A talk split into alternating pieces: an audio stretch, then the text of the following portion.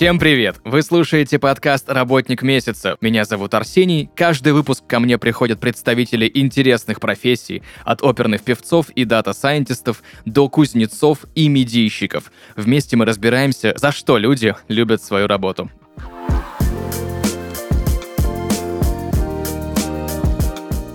Друзья, и сегодня в подкасте «Работник месяца» технолог Icon Skin Елена Лобова. Елена, привет. Привет. Огромное у меня к тебе количество вопросов, потому что с технологией производства косметической продукции я, честно тебе признаюсь, не то что не знаком, это вообще что-то для меня супер далекое. Мгм. Э, В общем, расскажи, пожалуйста, чем ты занимаешься и что входит в твои профессиональные обязанности? Ух, да, вообще это очень интересная профессия, и классно, что наконец-то можно про нее побольше рассказать, потому что э, много э, различных профессий, о которых все знают, там те же айтишники, я не знаю, художники и так далее, а вот про технологов-разработчиков знают, на мой взгляд, мало, Э, и круто, что мы сейчас будем это как раз обсуждать.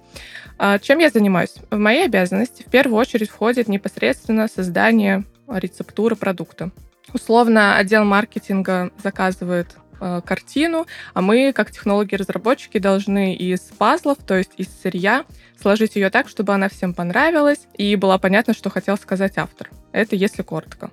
Мгм. Где этому можно научиться? Нужно ли высшее химическое образование? Либо как вообще это происходит? Да, э, я считаю, что все-таки на технолога-разработчика лучше учиться непосредственно прямо по специальности, потому что вообще я знаю, что сейчас, конечно, много, ну, даже не прямо сейчас, а вообще последние там 5-10 лет, много э, самоучек, скажем так, которые оттачивают свое мастерство кремоварения дома. Я не против этого, но мне субъективно кажется, что все-таки у технолога-разработчика должна быть хорошая химическая база. Вот, то есть я это называю еще химический взгляд, э, умение э, не просто смотреть на тоник, изучать составы, а понимать, из чего он состоит, как выглядят молекулы, почему полимер загущает массу и так далее. То есть много таких нюансов, которые эм, лучше им научиться и узнать их все-таки в профессиональном вузе. Хотя, конечно, есть исключения. То есть это не всегда так работает, но, на мой взгляд, в большинстве случаев именно так. Вот. А по профессии, где учиться,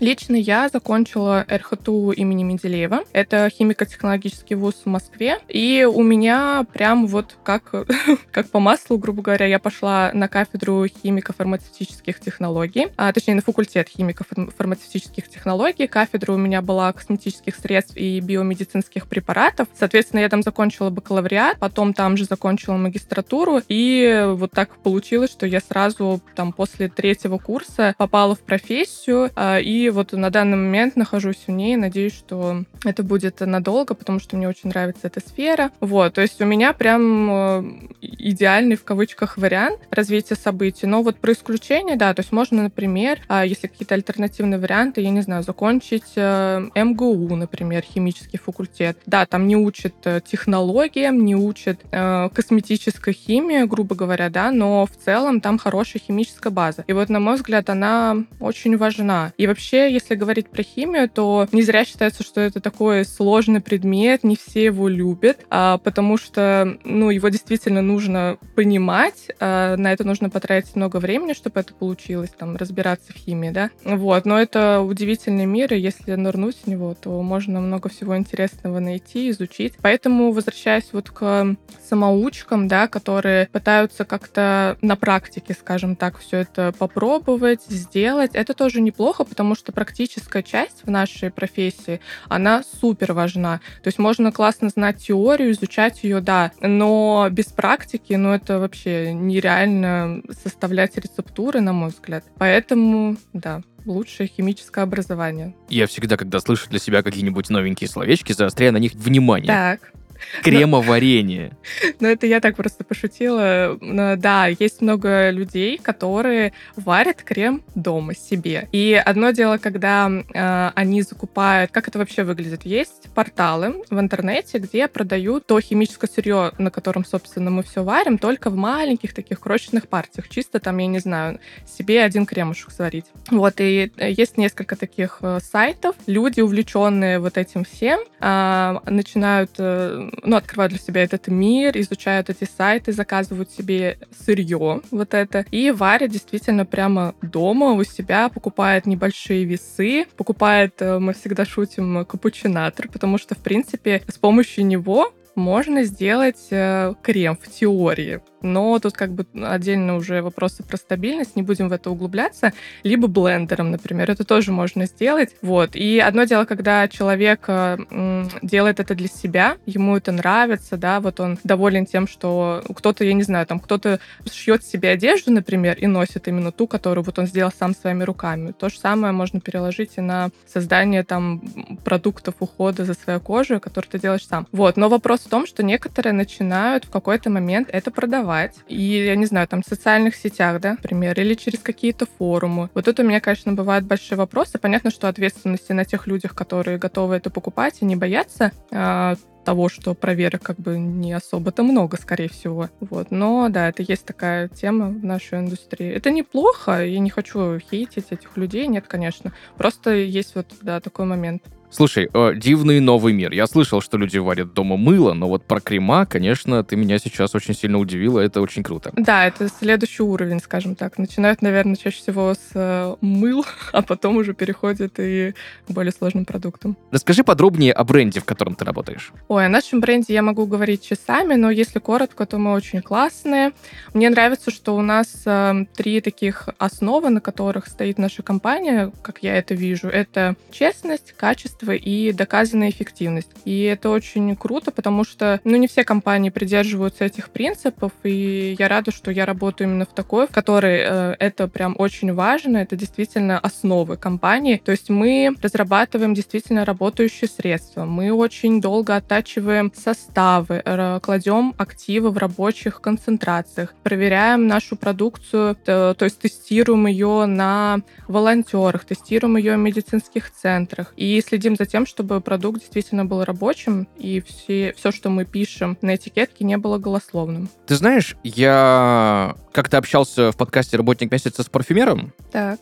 И он мне э, рассказывал очень много интересного про формулы, именно духов, да, ну, от душек каких-то, да. Угу. Вот если брать какой-нибудь тоник, э, сыворотку, крем, ну, либо что-то подобное, как в этом случае создается формула продукта? Вообще процесс создания продукта выглядит, если коротко, я постараюсь сужать, примерно так. Сначала отдел маркетингом составляет нам техническое задание. До этого, конечно, а, они изучают рынок, смотрят вообще ниши, которые не заполнены, например, или которые не пустуют, но при этом не так много классных продуктов. В общем, это отдельно уже тема маркетинга. Но после вот этих вот их там а, исследований, скажем так, они составляют техническое задание на продукт. Как оно выглядит?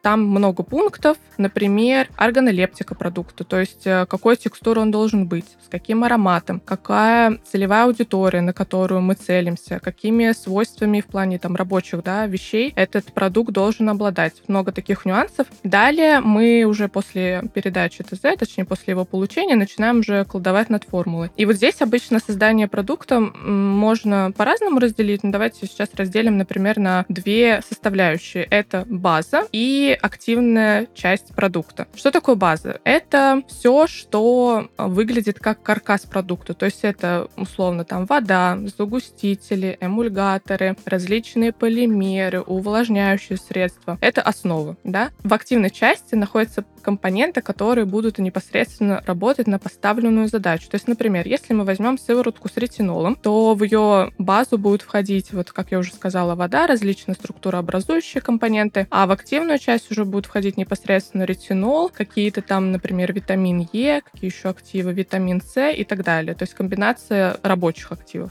Вот. И тут уже идут параллельно два процесса. А, чаще всего первое, вот получается, мы создаем базу хорошую, оттачиваем такую, чтобы она всем нравилась, чтобы продукт не был липким, не скатывался, не образовывал вообще ни пленки на лице. Много нюансов, потому что иногда, когда мы а, отдаем наши продукты на внутреннее или на внешнее тестирование, мы, конечно, просто иногда очень смеемся с отзывов, потому что, ну, ты даже не подразумеваешь получить такие э, словесные вкусное описание, там, кому как что нравится, не нравится, это очень интересно, и только когда ты отдаешь эти продукты вот как раз-таки на апробацию непосредственно людям, которым там ты в дальнейшем будешь условно их продавать, только тогда ты понимаешь вообще, ага, то есть вот на что тебе, грубо говоря, надо целиться. Вот, то есть нужно создать хорошую базу, которая будет нравиться большинству а, из целевой аудитории. И второй момент, который идет параллельно, второй процесс, это подбор активных компонентов, потому что это тоже довольно-таки сложный процесс. То есть вот у нас идет два параллельных процесса, это оттачивание базы и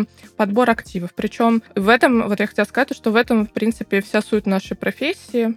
Ты упомянула ретинол. Да. Значит, где-то на просторах интернета, видимо, у какой-то бьюти-блогера, да, угу. я честно не вспомню, в общем, слышал я историю, что качественный ретинол найти сложно. Как вообще с этим бороться? Почему так? Э, что происходит? Давай более подробно разберем. Наверное, тут вопрос не в том, чтобы качественный, потому что вообще качественное сырье это можно применить к любому сырью. С ретинолом скорее был вопрос, может быть, про его стабильность, потому что а, тут даже может быть не про, не про ретинол, а вот, например, про всеми любимый э, и всем известный витамин С, потому что это такой а, именно витамин С очень нестабильный, капризный продукт, и чтобы он не просто там сохранился в рецептуре, да, ты можешь его положить, все, там первый месяц-два будет рабочая сыворотка, но в дальнейшем, чтобы он сохранился, это еще нужно постараться, нужно поискать такой витамин С. Вот с ретинолом, например, а, могу сказать про наш продукт, как мы выбирали наш именно ретинол. А, тут момент, что не, вообще ретинол довольно-таки активный, сильный компонент. Он действительно э, очень хорошо работает. И обратная сторона этого это то, что он может вызывать раздражение кожи, причем очень сильное. Поэтому мы искали ретинол в липосомах. И причем в стабилизированных липосомах, то есть э, так, чтобы это высвобождение ретинола, вот когда ты наносишь продукт на лицо, оно было относительно медленным, аккуратным, и чтобы сохранить вот это э, рабочую, рабочее свойство ретинола, и при этом, чтобы сильного раздражения, эритемы, покраснения кожи и так далее, всех этих побочек как можно меньше было. Вот. Есть ли разница в трудоемкости создания продуктов? Что, грубо говоря, сложнее сделать? Там сыворотку, тоник, крем? Угу. А, на это вообще влияет множество факторов, например, какую текстуру мы хотим получить, какие активы хотим положить. И, э, ну, например, разные бывают, э, разные виды сырья. Например, глицерин.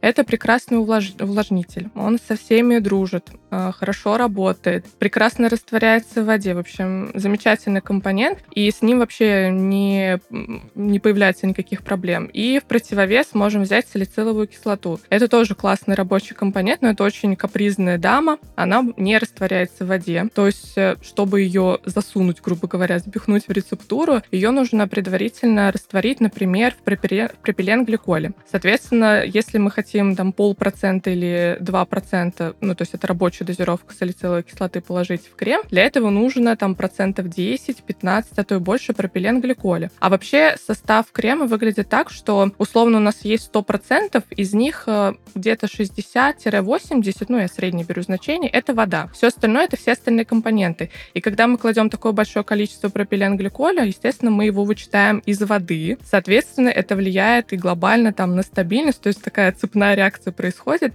Это все я про то, что иногда такие вот сложные компоненты нужно еще суметь э, подружить с другими там загустителями те же, теми же э, стабилизаторами, потому что многие полимеры, которые загущают продукт, они боятся, грубо говоря, салициловую кислоту, и нужно еще найти такой полимер, чтобы э, он ее любил, чтобы все было хорошо. То есть тут много э, нюансов, чтобы все остались довольны, в том числе и потребитель, который хочет, например, легкую текстуру крема с салициловой кислотой, чего не так, э, что не так просто получить, чего не так просто добиться. Вот. И еще есть моменты, например, про липкость. То есть если мы берем тоник, да, казалось бы, в принципе, тоник не так уж и сложно сделать. Это чаще всего водный раствор активных компонентов, увлажнителей, и так далее. Но вот, например, мы создаем какой-нибудь тоник с кислотами. И, естественно, чтобы кислоты работали, нужно положить там хотя бы их по несколько процентов, да, суммарно. Но тут есть второй момент, что чем больше кислот мы кладем, тем тоник будет более липким, что, естественно, тоже не нравится потребителям. Тут мы уже начинаем думать, как этого избежать или как это нивелировать. В общем, много нюансов, потому что я не могу сказать, что какие-то продукты прям супер легко сделать, какие-то нет. Какие-то пенки, например, не знаю, тоже смотря какую пенку хотим. Опять же, если брать, например, обычную базовую пенку, ее тоже нужно суметь сделать так, чтобы она э, не сушила людям, да, после применения, но при этом, чтобы хорошо очищала достаточно. А если мы делаем пенку с кислотами, то тут тоже вылезают нюансы, что не все павы хорошо... Павы — это поверхностно-активный компонент, то есть это моющая основа пенки. И не все вот эти павы хорошо живут с кислотами. Поэтому, в общем, в каждом, в каждом средстве можно найти какие-то нюансы. И вот мы, как технологи, пытаемся жонглировать всем этим, пытаемся э, усидеть на нескольких стульях, сделать так, чтобы и по сенсорике это было классно и приятно, чтобы люди не пользовались, вот как иногда бывают какие-то, я смотрю, аптечные да, средства. Там супер мало компонентов, а есть при этом большой процент рабочих компонентов, активов, но по органолептике иногда это, конечно, вообще супер неприятно, но люди вынуждены этим пользоваться просто потому, что у них условно там акне какое-нибудь, и ну, у них нет выхода. Конечно, они будут э, мазать на себя вот эти не самые приятные по сенсорике продукты, лишь бы был какой-то эффект, и, и, и это спасло их проблемную кожу. Но мы хотим как раз-таки концепция нашей компании в том числе, чтобы это было не просто рабочим, но еще и приятным, чтобы это доставляло какое-то удовольствие людям после использования. Самое любимое средство, какое у тебя есть из тех, которые ты создавала? Из тех, которые создавала, наверное, я бы выделила сыворотку с азолаиновой кислотой, потому что вообще как получилось. Я помню, что это был декабрь. А, условно там уже 20 числа декабря, совсем незадолго до Нового года. И большую часть своей работы мы уже сделали, уже морально были готовы к праздникам, э, наполовину э, одной ногой уже были э, в Новом году в отдыхе, но у меня появилось свободное время, я решила попробовать что-нибудь сделать с азолаиновой кислотой, потому что э, это довольно-таки уже последние годы особенно известный компонент, рабочий, на него немало хороших исследований, и у нас как раз-таки было сырье это, я решила попробовать. Просто, почему бы нет, э, какую-нибудь сыворотку. Вот, и да, у меня вроде как получилось, я там отдала своей руководительнице на тест. Потом, когда мы вернулись с праздников, я сама попробовала за это время, мне она в целом понравилась, и моя руководительница тоже, мы отдали на внутренний тест в нашей компании, и тут началось самое интересное, потому что мы начали переделывать кучу итераций. То есть мы получали обратные отзывы от наших коллег, там то не так, это не так, вот это надо подкрутить, крутить. Делали, делали, делали. Это все заняло примерно, сейчас бы не сорва- соврать, наверное, год, мне кажется. И в итоге э, закончилось это тем, что в какой-то момент мы уже устали от этих переработок и решили просто ради интереса вернуться там условно к первому или второму варианту, который вот мы как раз с чего мы начали, грубо говоря, еще раз это оттестировать. И конец этой истории в том, что финальная версия, которая сейчас стоит на полках, это буквально там первый или второй вариант, который я вот тогда сделала просто как ради интереса попробовать э, складывать э, с сырьем что-нибудь прикольное. Вот. И я ее очень люблю, потому что, э, например, у меня у самой есть проблема розации небольшая, и азолаиновая как раз-таки кислота один из немногих компонентов, который борется с этой розацией, поэтому я сама и пользуюсь, и очень рада читать многочисленные отзывы от наших потребителей, которым она тоже очень помогла. И, насколько я знаю, это довольно-таки часто повторяющийся в покупках у людей продукт, то есть людям действительно она нравится, и они ее покупают снова и снова. Знаешь, мне всегда было интересно, может ли человек, который создает косметические средства, разобрать на составные части продукт и сказать, что и в какой концентрации в нем находится. Ну вот знаешь, как вот можно разобрать блюдо по ингредиентам, да, разобрать э, там, духи на составные части. Вот можно ли что-то подобное, умеет ли технолог разбирать э, продукты, именно там крем, сыворотку и что-то подобное? А, хороший вопрос. А, используя твою метафору про блюдо, я бы сказала, что вопрос в том, до какого уровня мы это можем сделать. То есть, например, окей, я беру крем, смотрю его состав и могу какие-то основные вещи определить. Например, что я вижу увлажнители, скорее всего, этот крем хорошо увлажняет. Или я вижу пептиды, возможно, этот крем anti-age направлен на уменьшение морщин. Но тут всегда есть большое но, что непосредственно только тот технолог, который создавал этот продукт, знает, знает, что, как, зачем и почему, и в какой концентрации он туда положил. Поэтому можем предположить лишь с той или иной степенью вероятности этот момент. И поэтому разбор составов — это вообще отдельная тема, вокруг которой много мифов.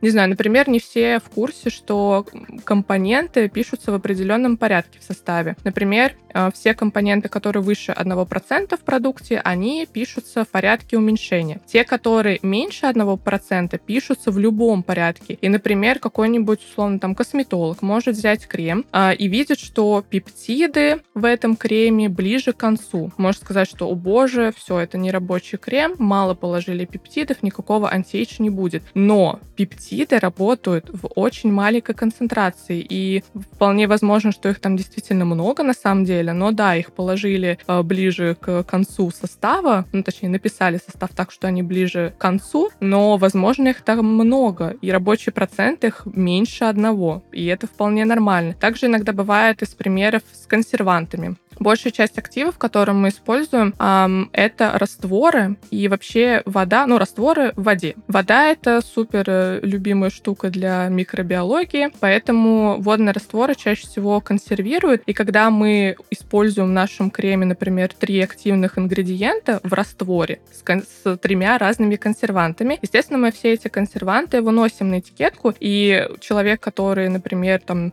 боится консервантов, э, не любит их, берет крем, смотрит, что в каком-то продукте, условно, их там 3-4. Такой, боже, зачем они так много положили консервантов, хотя ты вообще не знаешь, что эти консерванты просто там в тысячном, ну ладно, если не в тысячном, там в десятитысячных долях процента в этом креме, и это не основной консервант, а здесь основной там только один или два, а все остальное это просто вылезло, условно, там в кавычках из активных ингредиентов. То есть в теме разбора составов много нюансов. Э, я могу могу лишь э, действительно так прицениться, примерно сказать, зная то, какой это бренд условно, да, как он себя позиционирует на рынке, знаю отзывы какие-то не на этот продукт этого бренда, например, а на другие продукты. Если там остальные хорошие, то с высокой вероятностью, что они действительно делают тоже какие-то рабочие штуки. Вот. Но тут много нюансов в разборе.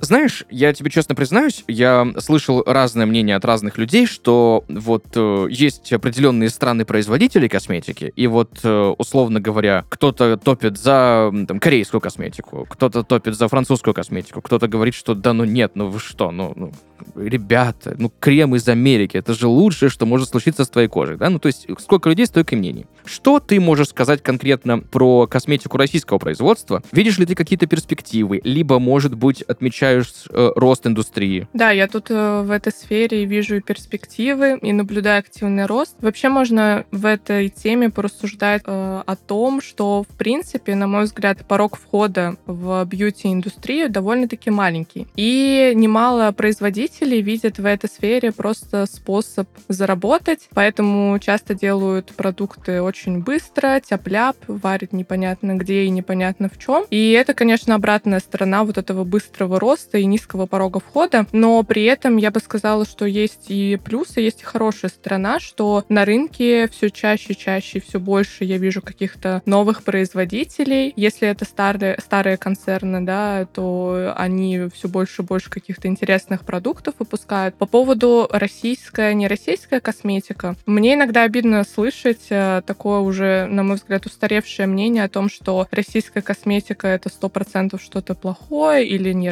работающее, неинтересное. Мне кажется, это уже давно, ну, последние годы уже точно не так, потому что мы живем в 21 веке. Есть множество международных выставок, куда ездят э, сами технологи. Вот, например, мы были уже на двух выставках, где были представители косметического сырья иностранного. Вот. И э, в 21 веке много каких-то онлайн-ресурсов, которые доступны не только каким-нибудь корейским да, производителям косметики, но и нам в том числе. Поэтому э, я за российскую косметику. Если люди действительно делают что-то хорошее, то почему бы нет? И точно так же, как есть, я иногда смотрю составы каких-то иностранных брендов, там точно так же иногда бывают какие-то неинтересные составы или очень супербазовые на уже устаревшем, например, сырье. То же самое есть и за рубежом. Точно так же, как и в России есть э, хорошая продукция. На моем опыте разговора с парфюмером, опять же, ну, я узнал один интересный факт, который меня поразил, что себестоимость производства дорогих и дешевых духов не сильно отличаются. Вот есть ли разница купить средства люксового сегмента или бюджетного middle сегмента, если мы берем именно косметику уходовую, да, допустим, как обстоят вообще дела с формулами у дорогих средств? Есть ли вообще смысл переплачивать? Угу, тоже хороший вопрос. Часто его задают, и лично мне. Просто там подружки, не подружки спрашивают об этом. А, ну вот давайте подумаем логически. Вообще в мире не так много больших концернов, которые производят сырье. Их реально несколько. А, есть, конечно, компании среднего размера, есть поменьше, но вот таких вот именно крупников, назовем их так, их не так уж и много. Соответственно, большая часть сырья, из которого варят все, ну, если не больше, то не маленькая, не маленькая часть точно, оно плюс-минус одно и то же. У нас тоже много иностранного сырья, и не просто много, а почти все сырье у нас иностранное. То же самое, на котором варят и большие и дорогие бьюти-бренды, бьюти-концерны, в том числе и иностранные. Поэтому, э, да, здесь э, хорошая аналогия именно с парфюмерными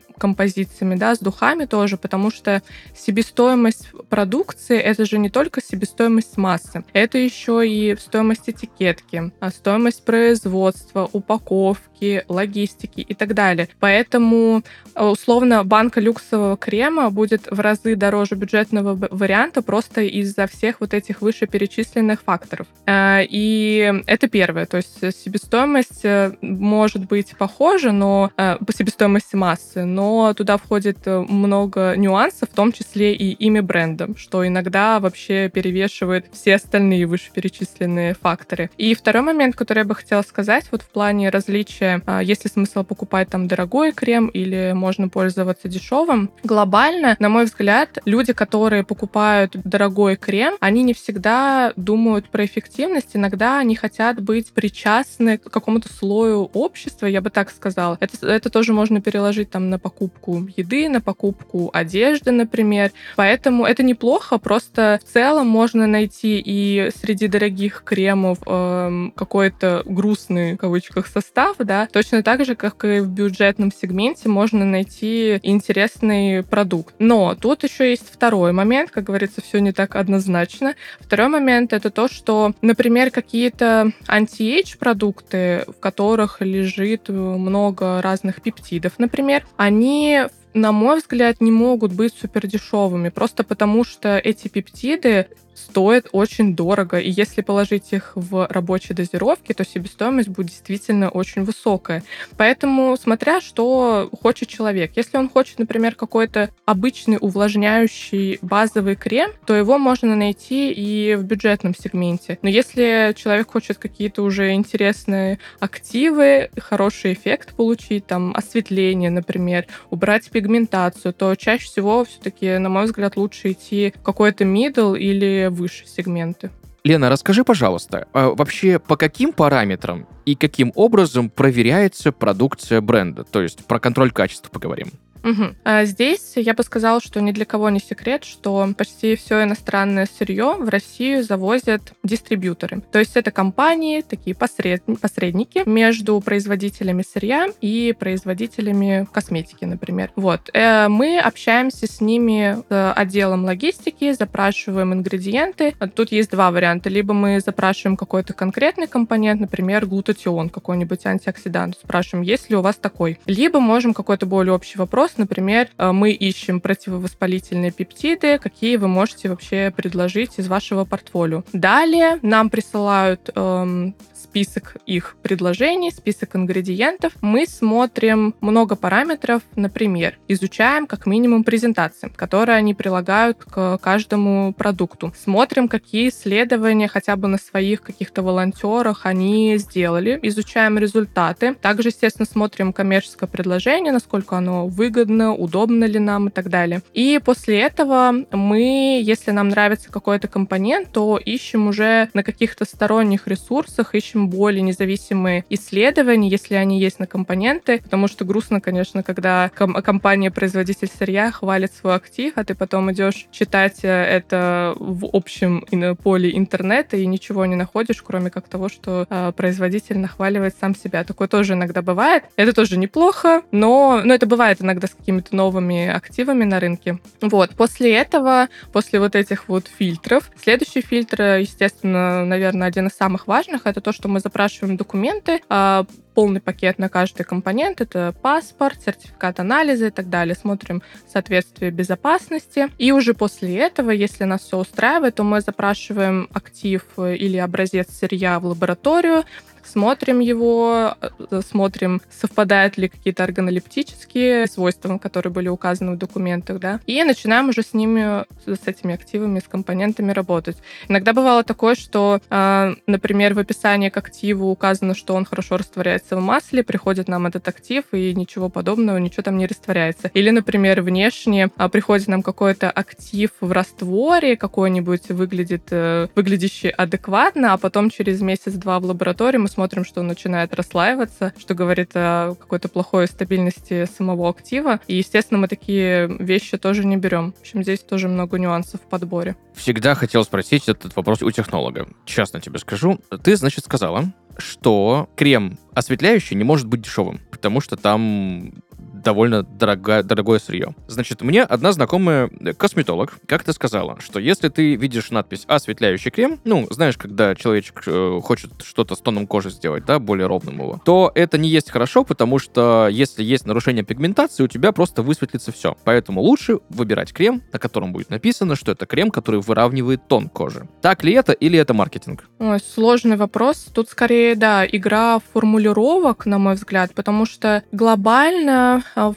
теме пигментации есть э, разные компоненты, и осветляющие тоже, что вкладывает в это слово сам производитель. Либо он может сказать, что осветляет, там, я не знаю, на несколько тонов, и у вас уйдут все пигментные пятна, а может быть вариант, что просто чуть-чуть сделает тон светлее и уберет вот этот вот верхний слой эпидермиса, который, например, стал чуть темнее к концу летнего сезона. То есть это разные вещи, это скорее про вопрос формулировок. Что для тебя косметика? Я слышал такое понятие, как бьюти-голик.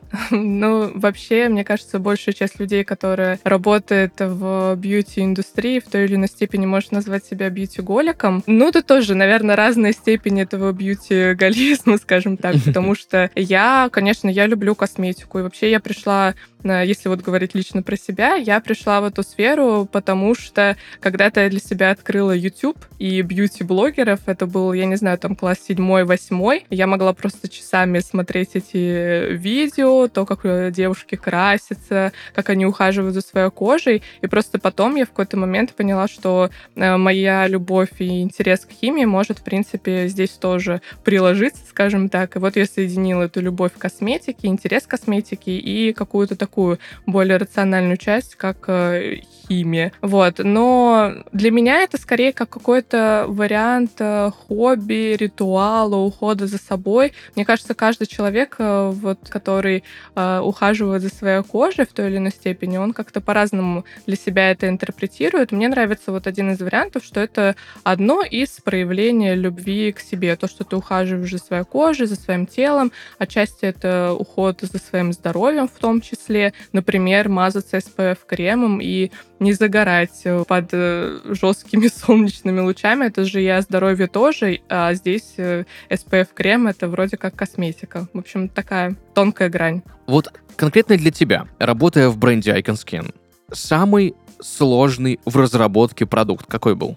Вот над которым пришлось прям помучиться, прям вот творчество проявить, какие-то компетенции подтягивать? Да, это тоже интересный вопрос. Мы как раз недавно в нашем телеграм-канале э, делали пост об этом и писали как раз-таки, я вот рассказывала про многострадальный наш крем. В общем, э, да, это, ну вот если их было несколько, конечно, я бы выделила тот, о котором мы писали в Телеграме. Это увлажняющий антиакне крем для проблемной кожи. Там было много нюансов, нюансов. Мы его разрабатывали уже, наверное, сейчас два года точно. Ну, не буду врать, сколько там по времени. В общем, долго. И там как раз-таки много нюансов, потому что люди, которые обладают проблемной кожей, они хотят э, довольно-таки легкую текстуру, а при этом вот как раз-таки, когда я рассказывала про базу и про активные компоненты, бывает такого, такое, что легкую текстуру сделать сложно в сочетании с большим процентом рабочих активов. Вот, поэтому тут сложно было усидеть на двух стульях, и мы а, перерабатывали бесконечное количество итераций, сто раз все это перепроверяли и тестировали миллион раз. И второй момент, вот помимо легкой текстуры, была сложность в том, чтобы какие-то хорошие активы подобрать, потому что тоже мы разные пробовали, и в итоге, слава богу, наконец-то мы остановились на одном варианте, который нам нравится. Мы причем выбрали, точнее, не на одном, а на, я бы сказала, на двух вариантах. То есть мы нашли хорошую базу, отточили ее и э, выбрали два актива. Ну, это не прям один актив, а это два комплекса активов, я бы так сказала. Вот, и на одной базе сделали два варианта, отдали в специальный центр, который подбирал волонтеров, и несколько месяцев тестировал на людях с проблемной кожей. Вот, и после получения результатов один из э, двух вариантов прям явно лидировал, Вроде как мы, я так поняла, сейчас останавливаемся конкретно на нем. И тут уже э, выезжает второй э, момент, что тот актив, который мы выбрали, он более проблемный, чем его э, соперник, потому что это актив в липосомах.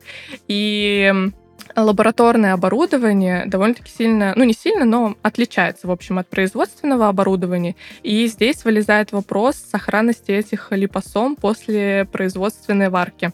Поэтому мы решили, что мы сварим первую производственную небольшую варку именно на оборудовании, которое у нас вот на производстве, сори за тавтологию, и отдадим на исследование, посмотрим вообще, выжили там эти липосомы, прошли ли они э, это оборудование или нет. И если все будет хорошо, то тогда наконец-то мы выпустим этот продукт, я надеюсь. Ты знаешь, у меня есть некоторое количество вопросов, которые я всегда задаю практически всем гостям подкаста «Работник месяц». Что для тебя в твоей профессии самое-самое сложное? О, я, если честно, не люблю работу с бумажками, вот, поэтому э, иногда это бывает сложно, но это просто, я прекрасно понимаю, что это часть моей профессии, и чуть-чуть усилий, и вот все сертификаты проверены. Поэтому, наверное, наверное, это все. Ну да, я так не могу прям вспомнить, что, что что-то есть очень сложное, где я там преодолеваю себя. Нет, в целом мне все нравится, все те части, из которых состоит моя профессия. За что ты любишь свою работу? Мне очень нравится, что можно совмещать рациональность с творчеством. Это вот если коротко, потому что я, например, закончила музыкальную школу, а, училась в художественной школе. То есть мне вот эта творческая часть э, меня тоже нравится, она тоже иногда требует выхода, но при этом я очень рациональный на самом деле человек. А, условно там я за доказательную медицину, например, и так далее. Поэтому а, мне нравится, что вот в этой профессии я я нашла какую-то гармонию, где ты как творческий человек э, какую-то творишь там в магию в кавычках, создавая продукты, но при этом э, делаешь это не абы как, а добавляешь э, те компоненты, которые перед этим ты долго изучал, читал про них, смотрел исследования, то здесь моя рациональная часть, конечно, каждый раз радуется. В завершении нашего с тобой сегодняшнего обсуждения я бы хотел попросить тебя дать какой-нибудь главный совет начинающим химикам-технологам, либо технологам-разработчикам, либо же людям, которые только хотят ими стать именно в бьюти-индустрии? Угу. Здесь я бы сказала, что в первую очередь нужно понять, нравится ли тебе вообще эта сфера, хочешь ли ты в ней развиваться, потому что бьюти-индустрия не стоит на месте, она очень быстро, стремительно растет и так далее. И для того, чтобы оставаться актуальным брендом, нужно читать, смотреть много тех же бьюти-блогеров, нужно изучать какие-то ресурсы, порталы косметические, не только. То есть тебе должна быть интересна эта сфера для того, чтобы э, все это изучение тебе было в радость э, и давалось легко. Если какие-то практические советы, то я бы сказала, что э, в случае, если человек чувствует, что ему не хватает какой-то химической базы, вот про то, что я в самом начале говорила, то я бы советовала какие-то основы химии подучить, что что-то повспоминать. Еще есть такой момент, что в нашей сфере иногда нужно вот эту базу химическую обновлять, скажем так, не забывать то, что проходили там в универе, в школе. Иногда это тоже полезно, такой рефреш, скажем так, делать этих знаний.